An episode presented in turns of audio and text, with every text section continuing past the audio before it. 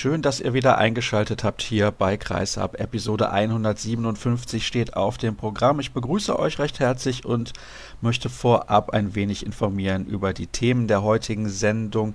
Ja, normalerweise könnte man jetzt eine Stunde über den THW Kiel sprechen. Das machen wir allerdings nicht. Das habe ich mir für die kommende Woche vorgenommen, denn am 1. Oktober müssen die Zebras zu den Rhein-Neckar-Löwen reisen und treten dort an im Topspiel der Woche.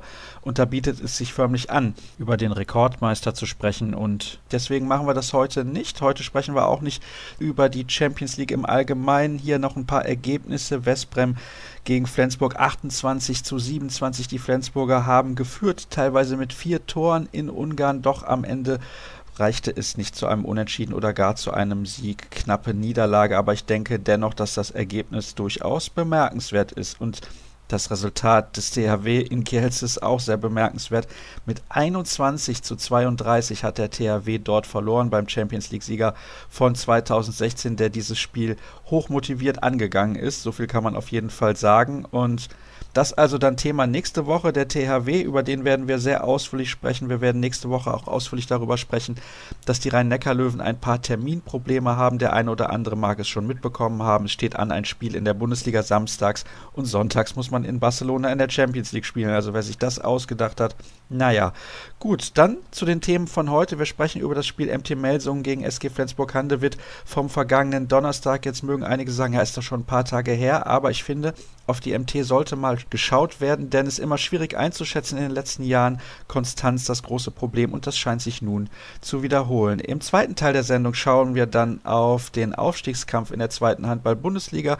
Wie haben sich die Teams aufgestellt nach den ersten Wochen der Saison und im Interview der Woche sprechen wir über ein soziales Projekt der Handballer des FC St. Pauli. Zunächst begrüße ich aber im ersten Teil der Sendung heute Claudia Ster, ehemals für die HNA tätig. Hallo Claudia. Hallo Sascha, grüß dich.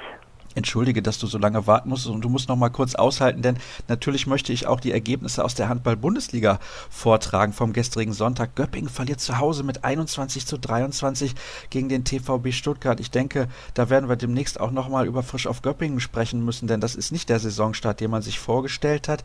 Die Rhein-Neckar-Löwen gewinnen zu Hause 36 zu 27 gegen Nettelstedt-Lübecke und im Topspiel, im vermeintlichen Topspiel schlägt Leipzig die bisher verlustpunktfreien Hannoveraner mit 25 zu 23 Magdeburg am Ende der Runde bzw. des Tages sozusagen souverän mit 34 zu 25 gegen Minden erfolgreich. Aber wir schauen zurück, ich habe es gesagt, auf den vergangenen Donnerstag. Du bist in der Halle gewesen. Claudia, mit welchen Erwartungen bist du in dieses Spiel gegangen zwischen der MT und Flensburg?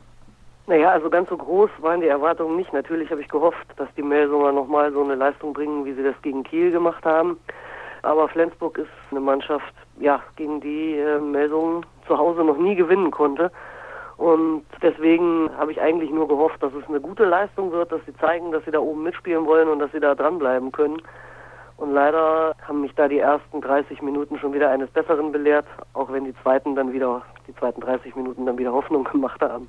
Ja, ein sehr, sehr interessantes Spiel, was den Verlauf anging, denn im zweiten Durchgang hat sich die MT wieder ein bisschen rangekämpft, aber es hat dann nicht sollen sein. Am Ende 25 zu 30 die Niederlage.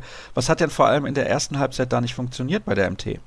Also mein Eindruck war, ich stehe ja immer hinterm Tor und habe somit die Deckung der Meldungen in der ersten Halbzeit direkt vor meiner Nase gehabt und habe immer selber so den Drang gehabt zu rufen, jetzt geh den Schritt raus, geh raus, geh ran an den Mann.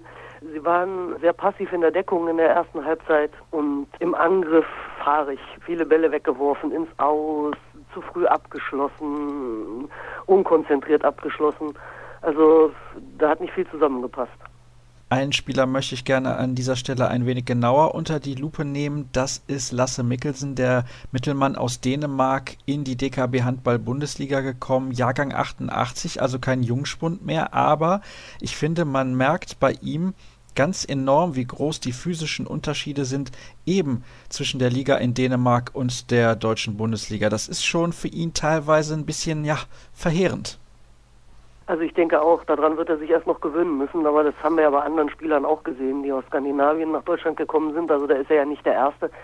Spielerische Ansätze durchaus schon gut zu sehen, aber ich glaube halt, dass er selber ja noch mehr in die Tiefe gehen muss, noch mehr dahin, wo es halt dann auch wehtut und das ist er wahrscheinlich nicht gewohnt. Und jetzt aber gegen Flensburg habe ich dann im Nachhinein erfahren, dass er auch noch angeschlagen war, dass er auch noch mit einem grippalen Infekt zu kämpfen hatte. Aber mangels Alternativen muss er dann da natürlich ja, 60 Minuten ran und vielleicht auch deswegen nicht so eine Leistung, wie er da gegen Kiel gezeigt hat, wo er wirklich aufgefallen ist und stark gespielt hat. Da hat dann die Physis von Tim Schneider doch gefehlt, finde ich. Ja, absolut. Die Physis von Tim Schneider hat durchaus gefehlt. Also es gibt auch Stimmen in Kassel so auf der Tribüne, die halt sagen, ja, Tim Schneider vielleicht nicht gerade so der kreativste Spieler, wie auch immer. Nee, ist er auch nicht, aber er macht halt unglaublich viel durch seine Körperlichkeit und hat trotzdem noch das Auge auch für den Mitspieler, reißt Lücken. Und selbst wenn das manchmal vielleicht so aussieht, als würde er einfach nur mit seinem Körper da reinrammen, so bindet er doch zwei, manchmal sogar drei Spieler und, und spielt dann noch einen Pass, was dann den Mitspielern wieder zugutekommt. Und der hat definitiv gefehlt. Und wenn man dann halt noch sieht, dass mit Michael Müller im rechten Rückraum noch eine Alternative gefehlt hat, äh, ja, und Philipp Müller noch dazu. Also dann weiß man, dass da durchaus noch ein bisschen mehr Potenzial bei Melsungen vorhanden ist, als das, was wir da jetzt gesehen haben. Das war, glaube ich, auch der Unterschied im Spiel gegen Kiel. Du hast es gerade gesagt. Schneider hat dann immer zwei, vielleicht teilweise sogar drei Leute gebunden und das kann Mikkelsen einfach nicht mit seinem Körper. Gut, also gegen Kiel war es ja so, dass Schneider dann früher oder später ausgewechselt wurde und dann eben Mikkelsen gespielt hat und dann auch die Tore erzielt hat, so aus dem Anlauf raus, mal so ein trockener Schlagwurf. Das hat gegen Flensburg eben nicht funktioniert, auch meiner Meinung nach, weil er da nicht gnadenlos genug auf die Nahtstellen gegangen ist zu früh dann eben wieder weitergespielt hat oder dann so halb in der Deckung drin war und einen Pass gespielt hat, der dann nicht mehr angekommen ist beim Nebenmann oder eben für den schlechter zu erreichen war. Und gegen Flensburg hat Schneider definitiv gefehlt, gegen Kiel hat Mikkelsen das gut gemacht. Aber wie gesagt, die Alternativen im Rückraum sind im Moment eben wirklich einfach nicht da. Das ist wahrscheinlich nicht der einzige Grund, warum es so gelaufen ist gegen Flensburg, wie es gelaufen ist. Aber man merkt es einfach. Jetzt ist immer die Frage bei der MT, ich habe das eben in meiner Anmoderation zur Sendung schon gesagt, die Konstanz. Das ist das, was du seit Jahren hier in der Sendung auch schon immer sagst. Konstanz ist das große Stichwort bei der MT Melsung. Jetzt hat man sechs Spiele absolviert und sieben zu fünf Punkte auf dem Konto, steht auf Platz acht im Mittelfeld der Tabelle. Das ist nicht das, wo die MT hin möchte. Gut, da muss man jetzt vielleicht ein bisschen differenzieren. Also die Niederlage am ersten Spieltag in Stuttgart, gut, hätte nicht passieren dürfen, muss man jetzt sagen. Gut, kann aber passieren, wenn wir uns Göppingen angucken, die auch gegen Stuttgart verlieren und mit Bitter ein sehr guter Torwart. Wenn der hält, Meldungen so abgeschlossen, gut, die Niederlage hätte man nicht kassieren dürfen. Gegen Flensburg, wie gesagt, ich weiß nicht, wie viele Jahre die Melsungen das jetzt versuchen, gegen Flensburg zu Hause zu gewinnen, noch nie. Also klar, wenn man oben rein will, muss man gegen Flensburg dann vielleicht auch mal was holen, aber war jetzt eben nicht so gut. Und der Punkt in Lemgo, da kann man jetzt halt sagen, klar, aus den Erwartungen der MT Melsungen heraus muss man in Lemgo gewinnen, aber wenn man den Spielverlauf sich angeguckt hat, letzten Endes ist sogar das ein gewonnener Punkt. Also ja, wie ist das alles so zustande gekommen? Also man kann jetzt nicht einfach nur sagen, ja, jetzt haben sie schon wieder fünf Minuspunkte und es läuft nicht. Also ganz so ist es auch nicht. Ne? Und dass sie nicht die besten Starter in die Saison sind, das wissen wir ja auch schon seit den vergangenen Jahren. Also sie brauchen immer so ein bisschen, bis sie reinkommen und ja, neuer Spielmacher, ein neuer Rückraumlinker, neuer Innenblockspieler mit Lemke, neuer Torhüter mit Simic. Also das muss auch erstmal alles so zusammenfinden und das, das braucht halt auch so ein bisschen seine Zeit und da reichen, wie man ja jetzt sieht, auch Vorbereitungsspiele alleine nicht aus. Das muss dann schon der richtige Wettkampf sein, um sich da wirklich zu finden. Und deswegen sieht es jetzt so aus, wie es aussieht. Wie lange werden denn die Müller-Zwillinge noch fehlen? Also genaue Daten weiß ich da nicht, aber wenn man sieht, Knochenbruch und Schulter-Eckgelenkssprengung, das ist schon was, was noch ein paar Tage dauert. Also die werden nicht in 14 Tagen oder drei Wochen wieder auf der Platte stehen. Also es war mal was zu lesen von drei Monaten, die sie ausfallen. Also wenigstens Michael Müller. Bei Philipp weiß ich nicht genau, wird aber wahrscheinlich ähnlich lange dauern. Da müssen sie sich jetzt durchbeißen. Und dann müssen dann halt die Spieler wie Dena Janima, die sonst vielleicht mehr draußen sitzen, mal zeigen, dass sie zu Recht da sind und auch zu Recht Ansprüche anmelden, mehr Spielzeit zu bekommen. Ne? Ist das ein bisschen das Problem bei Dena Janima, dass er zu so Leistungen, ich glaube sieben Tore hat er in Lemgo gemacht, in der Lage ist, aber auf der anderen Seite halt auch wie dann gegen Flensburg gesehen zu Leistungen, wo man nur mit dem Kopf schütteln kann. Also er ist im Prinzip die MT-Melsung personifiziert, würde ich fast schon sagen, ja? Mal herausragend gut ja. und dann kann man nur mit dem Kopf schütteln. Ja, also sehr, sehr schwankend in seiner Leistung. Ist halt schade, weil wie gesagt, wenn man das dann halt sieht, zu was er fähig ist, dann fragt man sich dann halt, warum schafft er das drei Tage oder eine Woche später nicht mehr. Das ist klar, auch abhängig vom Gegner, mir schon auch klar. Aber trotzdem, ja, sehr schade eigentlich. Ne? Und dann war es halt auch noch so, dass Melsungen gerade in den ersten Spielen eine verheerende Quote im Abschluss hatte. Also die, die haben sich die Chancen zwar erspielt, waren blitzefrei von sechs Metern und haben den Ball einfach nicht im Tor untergebracht.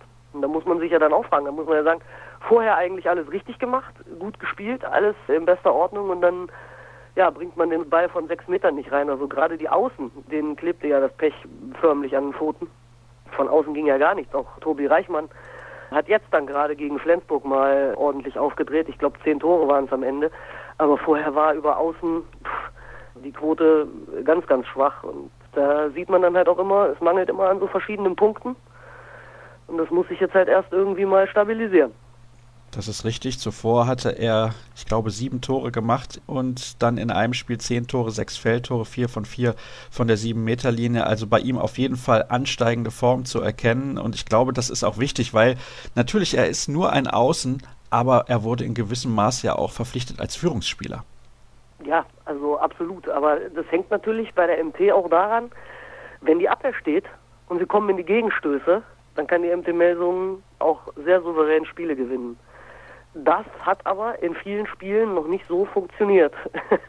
ja, und das ist dann halt auch das Problem. Dann kommt man nicht in den Gegenstoß, dann können die Außen nicht so sich in den Vordergrund spielen, weil halt ansonsten das Spiel eher über den Rückraum und den Kreis geprägt ist. Wenn sie dann die Chance von außen aus dem Positionsangriff bekommen, haben sie oft schwach abgeschlossen. Ja, also da sieht man halt die vielen Baustellen, die da noch sind. Aber um das nicht nur negativ darzustellen, also wer jetzt auch wirklich, man hat es gegen Flensburg gesehen, so langsam, ganz langsam an Sicherheit im Angriff gewinnt, ist Finn Lemke und das, das freut mich. Ich hatte dir ja gesagt, dass es wahrscheinlich bis Weihnachten dauern wird, bis man den dann halt auch wirklich im Angriff dazu 100 Prozent wieder so einbinden kann. Und jetzt muss er halt durch den Ausfall von Philipp Müller schon ein bisschen eher, damit Julius Kühn nicht ganz allein da im linken Rückraum steht, zumal Tim Schneider ja auch noch ausfällt eher Verantwortung im Angriff übernehmen und man hat schon noch seine Unsicherheit gemerkt, aber in der zweiten Halbzeit hat er dann schon gezeigt, jawohl, ich kann auch Angriff spielen und das freut mich und ich hoffe, dass das in den kommenden Wochen noch stabiler wird.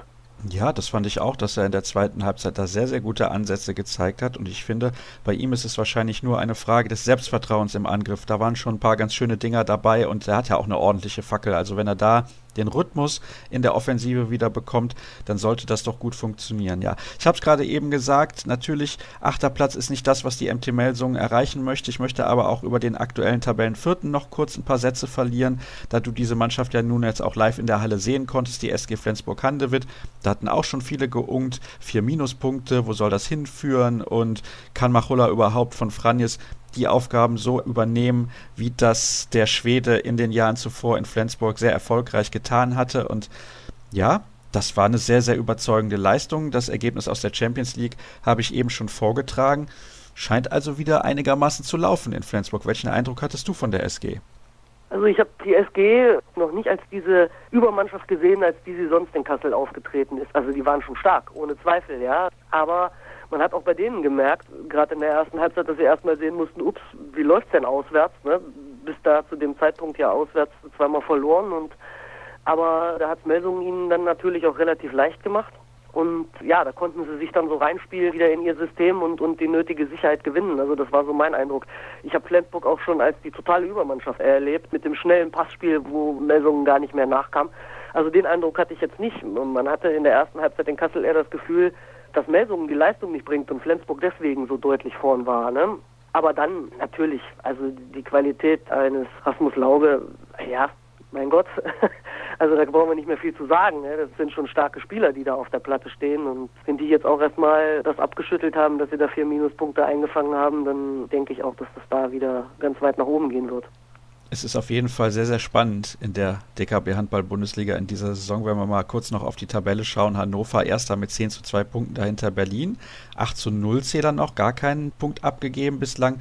Die Rhein-Neckar-Löwen 8 zu 2 Zähler und dahinter drei Mannschaften, nämlich Flensburg, Wetzlar und Leipzig mit jeweils 8 zu 4 Punkten. Und finde ich übrigens ein bisschen erstaunlich, dass Berlin vier Spiele hat. Manche haben fünf Spiele, manche haben sechs Spiele. Magdeburg hat schon sieben Spiele. Ich habe irgendwie was gehört von Vereinheitlichung des Spielplans. Klappt leider bislang überhaupt gar nicht. Das wollte ich an dieser Stelle auch mal kurz sagen. Claudia, ich danke dir recht herzlich für deine Einschätzung zur MT Melsungen und diesem Spiel zwischen der MT und der SG Flensburg-Handewitt. Wir machen die erste Pause in der heutigen Ausgabe und dann geht's gleich in die zweite Liga. Wir sind zurück aus unserer sehr kurzen Pause und werfen nun einen Blick in die zweite Handball-Bundesliga, in der es sehr interessant zugeht bislang und darüber spreche ich mit Thomas Rademacher vom Solinger Tageblatt. Hallo Tom. Ja, hallo Sascha. Du bist ja eigentlich mein Experte für den Bergischen HC. Der ist nun mal aber von der DKB Handball Bundesliga in die zweite Liga auf sehr dramatische Weise abgestiegen. Und ja, jetzt ist man Tabellenführer in der zweiten Liga mit 12 zu 0 Punkten nach sechs Spieltagen. Wir wollen darüber sprechen, welche Mannschaften sonst noch im Kampf um den Aufstieg mit dabei sind, wer vielleicht bisher ein wenig enttäuscht und wer sich Sorgen machen muss, in die dritte Liga abzusteigen. Am vergangenen Freitag war der BHC zu Gast beim ASV Hamm Westfalen und das war das Spitzenspiel der Runde und deswegen genau passend darüber jetzt zu sprechen. Zur Halbzeit führte der BHC aber nur aufgrund eines direkt verwandelten Freiwurfs von Fabian Gutbrot mit 11 zu 10. Da war es noch relativ eng, aber in der zweiten Halbzeit muss man sagen, hat man schon den Unterschied gesehen in der Qualität des Kaders und der BHC hat das Spiel relativ souverän gewonnen. Ja, das ist tatsächlich so. Der BHC hat da nochmal untermauert, dass in dieser Saison mit ihm zu rechnen ist und er zu den absoluten Aufstiegsfavoriten gehört, auch wenn das jetzt nicht von offizieller Seite ständig zu hören ist, aber diese Mannschaft will unbedingt nach oben und das hat sie da eben auch gezeigt und auch demonstriert eigentlich auf allen Positionen. Der Christopher Rudek hat extrem gut gehalten, schon in der ersten Halbzeit, aber in der zweiten Halbzeit hat er nochmal einen draufgesetzt. Und spielerisch war das Team einfach grandios, also fand ich in der zweiten Halbzeit. Die erste Halbzeit kann man da vielleicht ein bisschen ausklammern, aber in der zweiten Halbzeit hat der BHC das Spiel absolut dominiert. Mit Fabian Gutbrot einen Superschützen aus dem Rückraum gehabt, häufig abgeräumt über die rechte Seite über Arno Gunnarsson.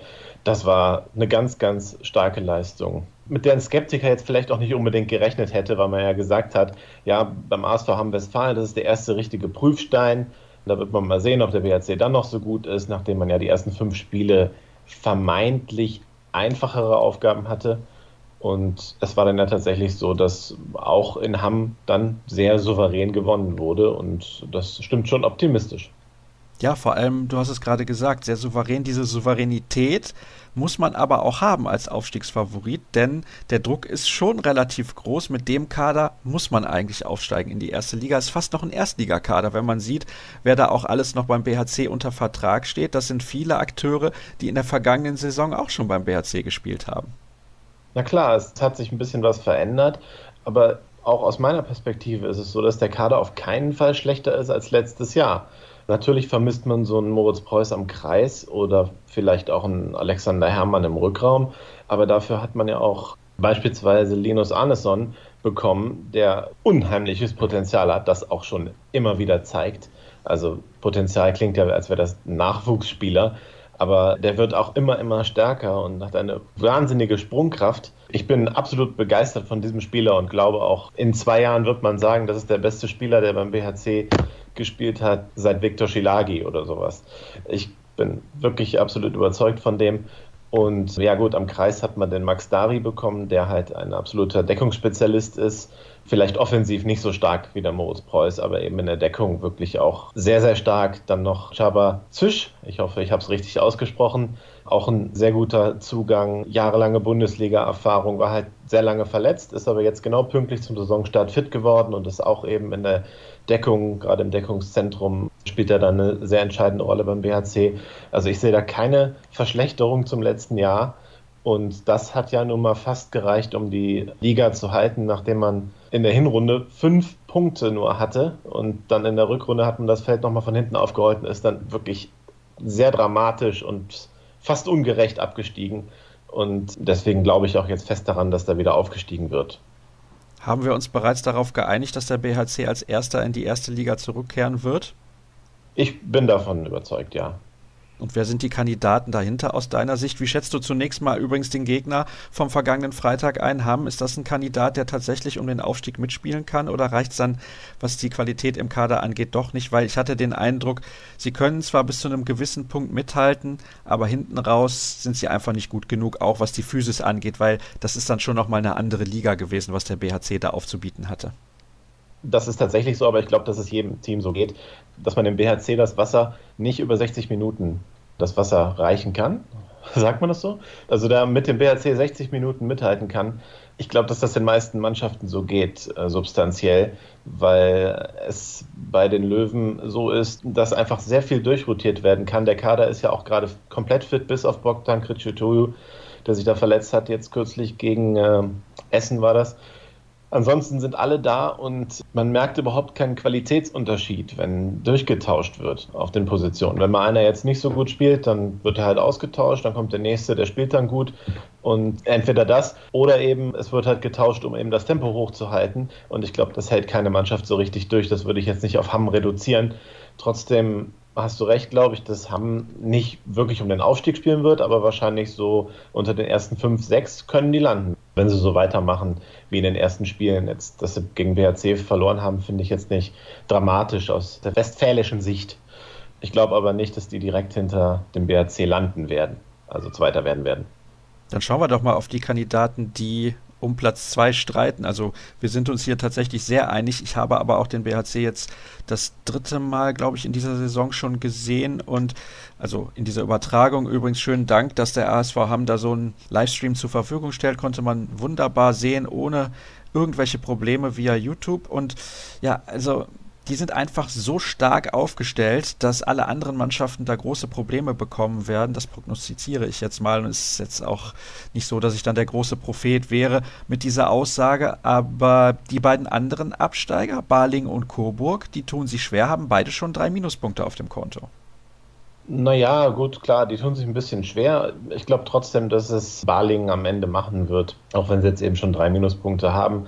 Zwei davon haben sie in Coburg kassiert wo man verlieren kann, finde ich. Also das halte ich für eine der schwersten Auswärtsaufgaben. Also neben Balingen eben noch, jetzt aus Sicht des BRC, glaube ich, sind das die beiden schwersten Auswärtsaufgaben dann noch mit den Rimpa-Würfen zusammen. Trotzdem habe ich so das Gefühl, dass Baling das am ehesten schaffen wird. Ich glaube, dass Coburg dann doch auswärts hier und da federn lassen wird und dann eben nicht ganz oben dabei sein wird. Ich glaube, Baling hat halt die größte Substanz von den ganzen Verfolgern.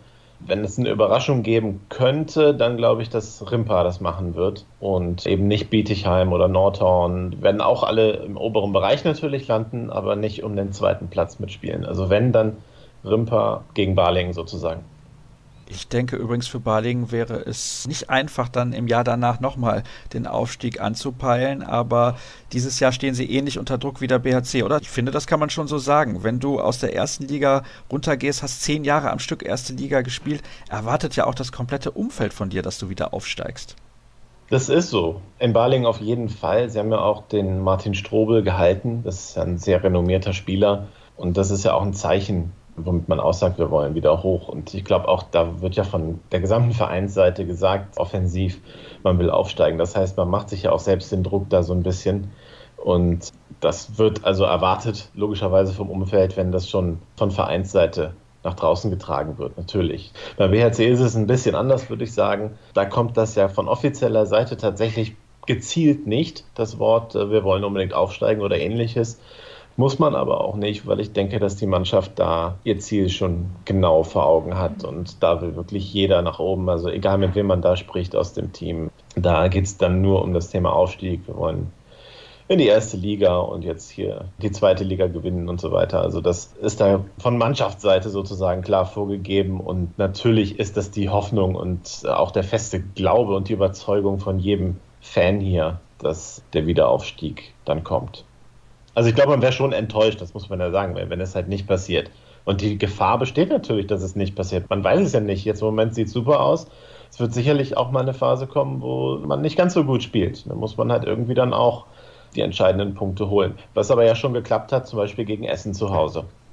Apropos Tusem Essen, gut, dass du das sagst. Dann schauen wir mal ein wenig weiter runter in der Tabelle, was sich da bislang so getan hat. Denn dieser Traditionsverein Tusem Essen bislang ohne einen einzigen Punkt vorletzter. Nur Eintracht Hagen, der Aufsteiger, steht noch ein wenig schlechter da. Das war aber einigermaßen so zu erwarten, zumindest von Hagener Seite, von Essener Seite nicht unbedingt. 0 zu 12 Punkte sind es da bei Hagen und davor Konstanz und Eisenach jeweils mit 2 zu 10 Zählern. Ja, also dieser enorme Absturz von Tusem Essen ist dann schon ein bisschen überraschend. Klar, die hatten auch letztes Jahr lange mit dem Abstiegskampf zu tun, aber trotzdem, dass die so schlecht starten, hätte ich persönlich nicht erwartet. Ich bin auch nicht überrascht, ehrlich gesagt, denn die Mannschaft ist insgesamt sehr, sehr jung. Natürlich die ersten sieben, das sind schon erfahrenere Spieler, aber insgesamt ist die Mannschaft sehr stark aufgefüllt mit Leuten aus dem eigenen Nachwuchs oder manchmal auch Leute, die aus der zweiten Mannschaft nach oben gerückt sind, aber hauptsächlich eben aus dem eigenen, durchaus natürlich starken Nachwuchs, die dann nach oben gezogen werden. Also wird viel über Jugendarbeit da gelöst und das ist schon relativ dünn aus meiner Sicht, wenn man dann nur eine erfahrene erste sieben oder meinetwegen noch acht, neun hat. Ich habe es jetzt nicht genau nachgezählt. Dazu fehlt natürlich so ein Spieler wie Michael Hegemann, der ja noch nicht reaktiviert wurde, aber offiziell auf der Kaderliste steht, aber im Moment nur Co-Trainer ist, der bringt dann natürlich auch noch mal sehr viel gerade in der Abwehr. Und ich kann mir vorstellen, dass man in Essen über kurz oder lang dann auch versucht, es über ihn zu retten, so ein bisschen. Weil es läuft ja jetzt nicht gut, zumindest was die Punkte betrifft. Und irgendwie wird man reagieren müssen. Und das halte ich für die naheliegendste Lösung. Du weißt, ich persönlich schätze Michael Hegemann sehr, aber der ist 40 Jahre alt. Ja und? Ja, also meiner Meinung nach, dann diese Mannschaft mal eben kurz vor dem Abstieg zu retten, das wird nicht so leicht. Naja, nicht im Alleingang, aber vielleicht ist das der entscheidende Faktor. Und dass er immer noch das kann, das hat man ja letzte Saison gesehen. Da war er schon mitentscheidend, dass man das noch irgendwie geschafft hat, die Liga zu halten. Man hat ja da übrigens mit Jaron Sievert einen ganz, ganz jungen Trainer, Jahrgang 94, 23 Jahre alt erst. Ich hoffe nur, dass das mit ihm in der Karriere als Trainer im oberen Bereich nicht mit einem Desaster startet. Das wäre sehr, sehr schade um Tusem Essen. Ja, Tom, also du hast gesagt, für dich steigen auf der BHC und Balingen. Das kann ich so festhalten, ja? Das kannst du so festhalten. Gut, dann werden wir uns definitiv sicherlich während der Saison nochmal sprechen, wenn beispielsweise das direkte Duell zwischen beiden Mannschaften auf dem Programm steht und natürlich dann auch am Ende der Spielzeit, wenn es auf die letzten Partien zugeht und dann haben wir vielleicht auch einen besseren Überblick, was alle Mannschaften angeht in der zweiten Handball-Bundesliga. Ich danke dir recht herzlich, das soll es gewesen sein mit unserem Blick in die zweite Handball-Bundesliga. Kurze Pause und dann geht's gleich ins Interview der Woche. Wir schauen mal wieder über den Tellerrand hinaus. Hier bei Kreisab im Interview der Woche haben wir in der Vergangenheit bereits gesprochen über Handball in Australien oder Handball in Südafrika. Diesmal schauen wir nach Ruanda, denn dorthin gereist sind die Handballer des FC St. Pauli und ich spreche jetzt mit einem Akteur, der eben für die Hamburger in der dritten Liga Nord aktiv ist und bei dem Projekt maßgeblich beteiligt war und das ist Lennart Haneschweger. Hallo Lennart. Ja, moin, hallo. Vielen Dank für die Einladung. Ganz kurze Berichtigung schon mal zum Anfang. Nicht dritte Liga, sondern vierte Liga. Oh, seid ihr tatsächlich abgestiegen? Nee, wir haben noch nie dritte Liga gespielt. Alles klar, ja, dann ist das hier ein bisschen falsch tituliert bei den Kollegen von Handball World. Da steht nämlich dritte Liga Nord und ich dachte schon, Ach, das hätte ich schon mal mitbekommen, nee, wenn der FC St. Pauli in der dritten Liga gespielt hätte. Ja. Soll aber nicht weiter schlimm sein, denn das Entscheidende ja. ist das, was ihr gemacht habt. Ich habe gelesen, ihr seid nach Afrika gereist, nach Ruanda. Zunächst erstmal die Frage an dieser Stelle, wie kam es generell überhaupt dazu, zu sagen, man macht eine Abschlussfahrt mit der Mannschaft nicht wie alle anderen nach Mallorca, sondern etwas ganz Verrücktes eigentlich. Ja, wir haben da uns mal zusammengesetzt, irgendwann haben überlegt, was könnten wir machen als Abschlussfahrt, die vielleicht ein bisschen anders ist. Wir haben uns überlegt, wir würden gerne irgendwie mit der Mannschaft eine gemeinsame Aktion machen.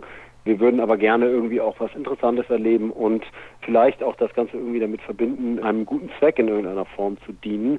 Und haben dann so ein bisschen überlegt, das Ganze war so vor einem, na, ich würde sagen, vor einem knappen Jahr waren die ersten Überlegungen dazu. Und dann kam die Idee auf, dass man doch sowas machen könnte. Es haben zwei Mannschaftskollegen, Ben und Arne, die waren schon vor einigen Jahren mal in Südafrika und haben dort ein Handballprojekt besucht. Wir hatten da die Möglichkeit von Hummel einige Ausrüstungsgegenstände und Klamotten mit hinzubringen, die Hummel uns zur Verfügung gestellt hatte. Und die haben das gemacht damals, haben die die da hingebracht und haben dieses Projekt besucht und haben da vor Ort mit den Kindern, denen dort Handball nahegebracht wird, trainiert, gespielt mit der Frau, die dieses Projekt dort leitet, eine ehemalige deutsche Handballspielerin, sich unterhalten und waren ganz begeistert von der Arbeit, die dort vor Ort passiert. Und ja, haben da so positive Erinnerungen mitgebracht, dass die Idee dadurch entstanden ist, etwas zu machen in einem Land, wo Handball noch nicht so eine große Rolle spielt. Wir waren interessiert an afrikanischen Ländern und haben dann ja geguckt, wo ist Handball schon irgendwie einigermaßen präsent und wo können wir vielleicht einfach gemeinsam uns eine Partnerschaft aufbauen mit Strukturen, die schon da sind und vielleicht auch irgendwie unseren Teil dazu beitragen, dass diese Strukturen weiter wachsen. Und dann kam nach einer kurzen Recherche das Projekt in Ruanda, unser Projektpartner dort, der Gorillas Handball Academy. Der Kontakt kam dann zustande und ja, das war gleich von Anfang an sehr, sehr positiv, sehr, sehr verlässlich, von beiden Seiten mit sehr viel Enthusiasmus besetzt. Ja, so ist die Idee geboren und dann ging die Planung los und wir waren irgendwie alle ganz enthusiastisch und haben ja, haben losgelegt. Ein kleines Planungsteam hat sich gefunden und hat dann mal eine Abfrage gemacht, wer hätte Lust. Und da haben sich dann fast alle gemeldet. Die Jungs haben eigentlich damit gerechnet, dass wir mit fünf, sechs Leuten fahren. Am Ende waren wir jetzt mit 15 da. Das ist sehr, sehr beeindruckend. Die ehemalige Bundesligaspielerin, von der du sprichst, das ist übrigens Nicola Scholl von Play Handball. Genau. Die war bei uns im Podcast auch schon zu Gast, ja, ja. Gar kein Problem. Und du hast das ja jetzt schon so geschildert, dass man merkt, du bist noch immer sehr, sehr beeindruckt von der ganzen Geschichte. Du hast mir im kurzen Vorgespräch ja. gesagt, du bist auch zweimal da gewesen. Ich möchte aber, bevor wir über deine Erlebnisse vor Ort sprechen, noch ein wenig zurückschauen auf die Organisation. Ich kann mir vorstellen, dass das alles nicht ganz so einfach war. Oder ist das überhaupt überhaupt nur ein deutsches Vorurteil, was die Menschen in Afrika angeht, dass das alles ein bisschen länger dauert, dass man da mehr Geduld mitbringen muss. Wie war deine Erfahrung, was das angeht und wie schwer war das, das Ganze irgendwie auf den Weg zu bringen? Hm. Das war natürlich extrem viel Arbeit und das ist natürlich, wir sind alles, wie gesagt, wir spielen in der vierten Liga, wir sind alle berufstätig, haben alle natürlich irgendwie zusätzlich zu unserem eigenen Training und dem Job dann und den ganzen vielen anderen Sachen, um die wir uns bei St. Pauli um das Handballspielen herum selber kümmern als Team, haben wir natürlich auch nur bedingt Zeit. Von daher war das von der Kommunikation her, glaube ich, von beiden Seiten immer so ein bisschen abhängig davon, wie viel Kapazitäten gerade so da waren. Dass jetzt die Kommunikation von unseren Partnern aus, von ruandischer Seite aus irgendwie weniger prompt war als von uns, glaube ich, war nicht unbedingt der Fall. Also das ist vielleicht tatsächlich irgendwie eine Art von Stereotyp, den man in sich hat. Unser hauptsächlicher Partner, mit dem wir hauptsächlich dort von den Gorillas kommuniziert haben, heißt Anaklet und Anaklet ist eigentlich von Anfang an Feuer und Flamme gewesen und hat uns immer so so gut und sobald es ging, da auch alle unsere Fragen beantwortet. Von daher war die Kommunikation von Anfang an eigentlich gut von beiden Seiten aus. Als du das erste Mal für ein paar Tage dahin gereist bist, was hat dich überrascht und wo hast du gedacht, puh, das könnte aber nochmal heikel werden, wenn wir dann mit der ganzen Truppe jetzt kommen? Also überrascht hat mich ehrlich gesagt, wie strukturiert und wie sauber das Land ist. Also ich habe schon vor drei Jahren die Möglichkeit gehabt, in Kamerun für knapp drei Wochen zu sein, zu leben und auch zu arbeiten. Ich habe dort an einem Austauschprogramm teilgenommen und in einer kamerunischen Familie gelebt, sodass ich da ziemlich viel von dem Leben mitbekommen habe in der, in der Stadt in Yaoundé. Und der Unterschied war wirklich groß zu Kigali. Kigali ist wirklich sehr, man kommt am Flughafen an und es ist irgendwie ganz strukturiert und es sind wenige Leute da und man kommt aus dem Flughafen raus und da stand dann unser Gastgeber von dem Gasthaus, in dem wir gewohnt haben, hat uns abgeholt und es war überhaupt nicht so wie ich das aus Kamerun kannte, dass da sofort alles, es wirbelt und es sind tausend Leute da und alle wollen einen irgendwie ansprechen und so, sondern es war ganz, ja, ganz entspannt. Und so zieht sich das eigentlich durch die ganze Reise, die wir da gemacht haben. Also das Land ist geprägt von einer unglaublichen Ruhe und Entspanntheit, die tatsächlich für alles, was wir so, also andere Mannschaftskollegen waren auch schon in anderen afrikanischen Ländern und alles, was wir da als Team bisher erlebt haben, war auf jeden Fall eine deutlich andere Erfahrung. Also Ruanda scheint wirklich ein ja, ein besonderes afrikanisches Land zu sein. Und die die Menschen aus Ruanda, die sind da auch sehr, sehr stolz drauf. Sie betonen das immer wieder, insbesondere die Sicherheit des Landes liegt ihnen sehr am Herzen. Also man kann sich wirklich in Ruanda sehr, sehr frei und sehr, sehr sicher bewegen. Das ist wirklich bemerkenswert. Wir waren da in der Hauptstadt und auch in ländlichen Gebieten immer alleine in kleinen Grüppchen, auch teilweise noch in der Nacht unterwegs und haben nicht eine Situation erlebt, in der es irgendwie mal ja, sich merkwürdig angefühlt hat oder so. Gar nicht. War nicht einmal die Situation, dass wir irgendwie unangenehm bedrängt wurden oder irgendetwas. Es war insgesamt einfach eine sehr, sehr ruhige, entspannte Stimmung. Und das überrascht einen schon. Also mich hat das überrascht. Insbesondere, wenn man natürlich gelesen hat vorher auch, wie die Situation dort im Land ist. Also es ist, obwohl das so ist, wie ich es gerade beschrieben habe, ist es immer noch ein sehr, sehr armes Land. Also die Durchschnittsverdienst einer Familie liegt bei, ich meine, es waren irgendwie sowas wie drei Euro am Tag. Und davon muss eine ganze Familie ernährt werden. Und das ist natürlich schon ja, ein Land, in dem massive Armut herrscht. Nichtsdestotrotz ist es so, wie ich es eben beschrieben habe. Man kann sich da sehr, sehr gut bewegen. Und ja, das waren eigentlich so die ersten Eindrücke. Und ja, was dann die Ankunft der Jungs betrifft, war ich von daher eigentlich ziemlich beruhigt, weil ich gemerkt habe, es überrascht einen nicht so wahnsinnig viel hier. Es geht relativ, ja, geht relativ entspannt so irgendwie vor sich alles. Deswegen hatte ich dann eigentlich, als wir da waren und dann ein, zwei Tage da verbracht hatten, wenig, wenig Befürchtungen für die Ankunft der anderen sehr bemerkenswert, dass du sagst, dass da so viel Ruhe herrscht, denn wenn man mal ja. überlegt, Kigali selbst 2002 noch 600.000 Einwohner hat sich bis 2012 fast verdoppelt die Einwohnerzahl. Mhm. Also mhm. deswegen sehr, sehr interessant diese Aussage. Ja. ja. ich muss natürlich fragen, was die Kinder angeht, mit denen ihr da gearbeitet mhm. habt. Ja. Wie ist der Handball da aufgestellt und was konntet ihr den Kindern zeigen? Wie war die Reaktion der Kinder auf euch? Ja, also da war es dann mit der Ruhe auch ziemlich schnell vorbei. Wir haben, als die Mannschaft dann da war, haben wir den ersten vollen Tag damit verbracht, dass die Gorillas Handball Academy ein Jugendturnier organisiert hatte, das dort auf dem Platz stattgefunden hat, der das Zentrum darstellt von dieser Handball Academy, ein, ein Outdoor-Platz. Auf Beton spielt man unter Flutlicht, wenn es dann dunkel wird, abends vor einer wahnsinnigen Kulisse. Der Platz liegt an so einem Berg und die Häuser sind dahinter und die Leute gucken von oben runter auf den Platz. Das ist eine ganz, ganz beeindruckende Kulisse. Und bei diesem Jugendturnier waren dann halt verschiedene Mannschaften, vor allem von Schulen. In Schulen wird Handball unterrichtet als Wahlsportkurs sozusagen. Also die können dann sich überlegen, ob sie vielleicht Handball machen möchten. Und dann gibt es halt Schulteams und da waren einige Schulteams da, die dann gegeneinander gespielt haben und dann halt gegen auch unsere Partner, die Gorillas dort gespielt haben. Und da waren dann nicht nur die Mannschaften, sondern da waren auch von den eben beschriebenen Häusern, die da oberhalb des Platzes liegen, waren halt die ganzen Kinder, die dort leben. Die kommen da einfach, wenn die merken, da ist was los auf dem Platz, dann kommen die da hin und sind da den ganzen Tag und ja, verbringen da einfach ihre Zeit. Und das waren also Hunderte, ich kann es gar nicht genau sagen, aber es waren also wahnsinnig viele Kinder und dann so eine große Gruppe von Musungos. Musungos ist der lokale Ausdruck für weiße Männer. Ich habe mal gelesen, das heißt eigentlich wörtlich übersetzt sowas wie jemand, der verwirrt durch die Gegend läuft. So kamen wir uns auch teilweise vor. Aber die Kinder sind, also die waren natürlich irgendwie, ja, die haben auf uns schon ziemlich stark reagiert und wir hatten ganz, ganz viel Spaß. Also irgendwie die Berührungsängste waren ziemlich schnell abgelegt und dann hatte man irgendwie immer mindestens drei Kinder auf dem Schoß und zwei Zupfen an den Armen und ja, es war, es war ein Wahnsinnserlebnis. Ne? Es war ganz, ganz, ganz, ganz, auch ganz, ganz schön, ne? wahnsinnig anstrengend am Abend nach diesem Jugendturnier, wo wir selber überhaupt nicht sportlich aktiv waren, waren wir alle völlig gerädert und sind alle um neun ins Bett gegangen, weil dieser Eindruck von diesen Kindern um einen rum den ganzen Tag einfach so intensiv war und man das ja auch so in der Form normalerweise nicht gewöhnt ist. Ne? Und ja, das war schon sehr, sehr beeindruckend.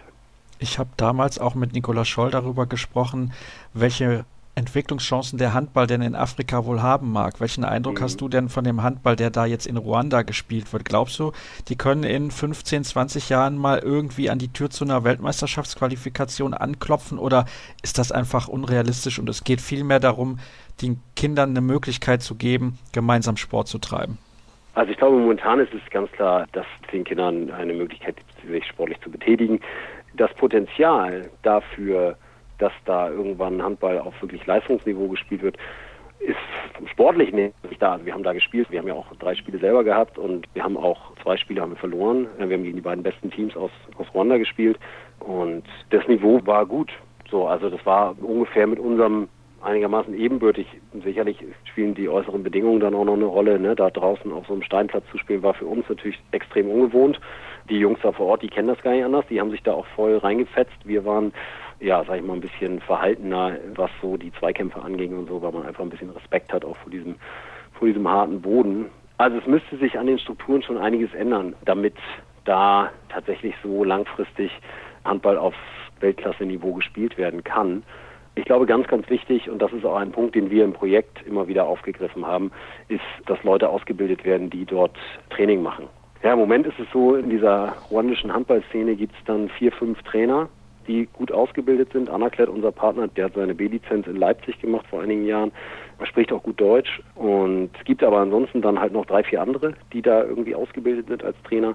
Und die, die reißen das ganze Ding im Moment. Ne? Und das ist natürlich für so ein ganzes Land mit drei, vier Leuten ist das ist das natürlich ein bisschen wenig. Da müssen also wirklich dringend Leute ausgebildet werden, die dann da auch als Multiplikatoren irgendwie fungieren können und die Ausbildung einfach weiterbringen können. Und das ist so ein Punkt, den wir uns natürlich auch überlegt, wie geht das Projekt weiter. Wir möchten halt nicht, dass das ein einmaliges Projekt war und wir jetzt einmal da besucht haben und dann war es das, sondern wir möchten, wie gesagt, langfristig eine Partnerschaft aufbauen und da ist das auf jeden Fall einer der Arbeitsbereiche, dass wir gucken, wie können wir dabei unterstützen, wie können wir dabei behilflich sein, können wir das ermöglichen, dass Leute aus Ruanda hier nach Deutschland kommen, hier eine Trainerausbildung bekommen und in irgendeiner Weise von uns dabei strukturell unterstützt werden. Das ist einer der Arbeitsbereiche. Und ich glaube dann, wenn das passiert und wenn es dann in die Breite auch geht, hat das auf jeden Fall Entwicklungspotenzial.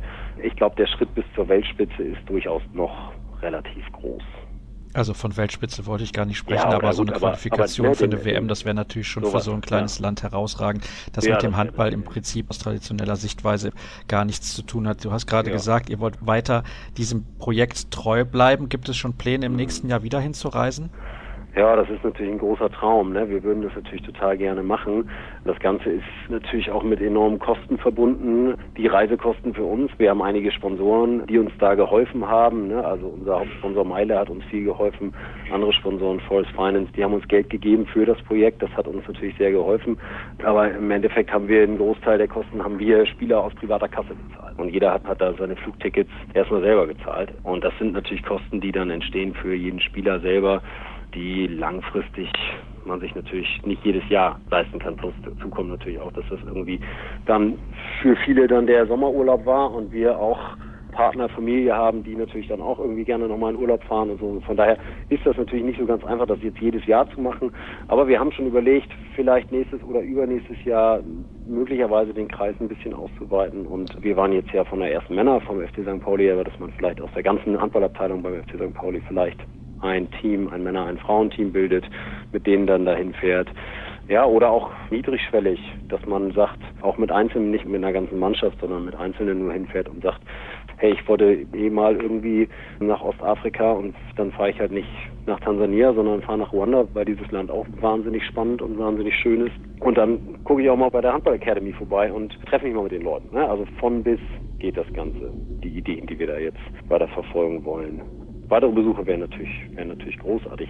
Der ganz große Traum ist natürlich, dass wir irgendwann mal eine, eine Mannschaft von den Gorillas bei uns in Deutschland begrüßen dürfen. Wir haben jedes Jahr ein Turnier im St. Pauli Cup im Sommer wenn wir da irgendwann mal eine Mannschaft aus Ruanda hätten, das wäre natürlich der absolute Wahnsinn. Aber da, da müssen wir dann noch sehr, sehr viele Hindernisse auf den Weg schaffen. Die deutsche Botschaft, mit der wir uns dort vor Ort getroffen haben, haben auch schon gesagt, dass sowas dann natürlich auch nicht so selbstverständlich ist, dass es dann unbedingt ein Visum gibt für 15 junge Männer, die aus Ruanda nach Deutschland reisen wollen für ein Handballturnier. Solche Sachen sind dann halt alles, ja, muss man alles mitdenken. Ja, das ist natürlich leider die Wahlergebnisse von gestern sind bekannt. Aktuell Absolut. sowieso ein großes Thema. Das wäre natürlich fantastisch, wenn das klappen würde. Abschließend mhm. meine Frage an dich. Was nimmst du mit von dieser Erfahrung? Was hat dich am meisten beeindruckt, wo du sagst, wow, das, das ist einfach der Grund, warum ich da wieder hin möchte? Denn so habe ich das mhm. zumindest verstanden, deine Aussagen. Ja, zweifelsfrei. Was mich am meisten beeindruckt hat, das ist, vielleicht klingt das ein bisschen platt, aber es ist tatsächlich so, es gibt ja, also wir kommen dahin aus, aus Deutschland, uns geht's wahnsinnig gut. Und wir kommen in ein Land, in dem sehr viel Armut herrscht und eine ganz andere Kultur herrscht und wo die Unterschiede äußerlich erstmal sehr groß sind. Und man kommt dahin und man macht gemeinsam Sport. Und diese Unterschiede sind einfach in dem Moment, wo man sich gemeinsam irgendwie die Hand gibt und man weiß, wir sind Handballkollegen und wir sind alles irgendwie, wir machen das Gleiche, wir haben da die gleiche Ideen und wir, wir kennen die Regeln von diesem Spiel und wir spielen das jetzt gemeinsam, dieses Spiel, dann sind diese Unterschiede die werden nicht kleiner, sondern die sind einfach verschwunden in dem Moment. Und das ist tatsächlich so ein bisschen dieses, naja, der Sport verbindet die Kulturen. Klingt ein bisschen platt, wie gesagt, aber wir haben das wirklich alle genau so wahrgenommen. Das war, war ganz, ganz, ganz spannend, wie nah man sich dann plötzlich ist, obwohl man sich eigentlich kaum kennt, wie nah man sich ist durch das Spiel. Und das fand ich total beeindruckend. Und dann einfach die Begeisterung, die dort vor Ort von unseren Partnern dem Handball gegenüber gebracht wird, ist ja beeindruckend. Also das waren zwei Sachen, die ich auf jeden Fall für mich so mitnehme. Das hört sich, wie gesagt, auch für mich sehr beeindruckend an und es mhm. war interessant mit dir über dieses Projekt zu sprechen. Das war Lennart Hanischfeger vom FC St. Pauli Handball korrigiert nochmal aus der vierten Liga, nicht aus der dritten genau. Liga. So ist es Absolut. richtig. Und dann soll es das gewesen sein mit der aktuellen Ausgabe von Kreisab. Übrigens, wir werden dieses Projekt natürlich auch wie alle anderen Projekte in diese Richtung intensiv verfolgen. Das ist ja ganz klar. Und Alle weiteren Informationen zu unserem Podcast gibt es unter facebook.com slash kreisab, bei Twitter at kreisab.de oder auch bei Instagram unter dem Hashtag kreisab, falls in den letzten Minuten dieses Gesprächs der Ton nicht ganz so herausragend gewesen sein sollte, das bitte ich zu entschuldigen. Hinterm Haus wird hier gebaut. Es ist eine große Frechheit, aber ich kann leider nichts dran ändern und ich hoffe, dass in der nächsten Woche dann die Baustelle endlich ein Ende gefunden hat. Das war's für Episode 157. In sieben Tagen hören wir uns an gewohnter Stelle wieder. Bis dann.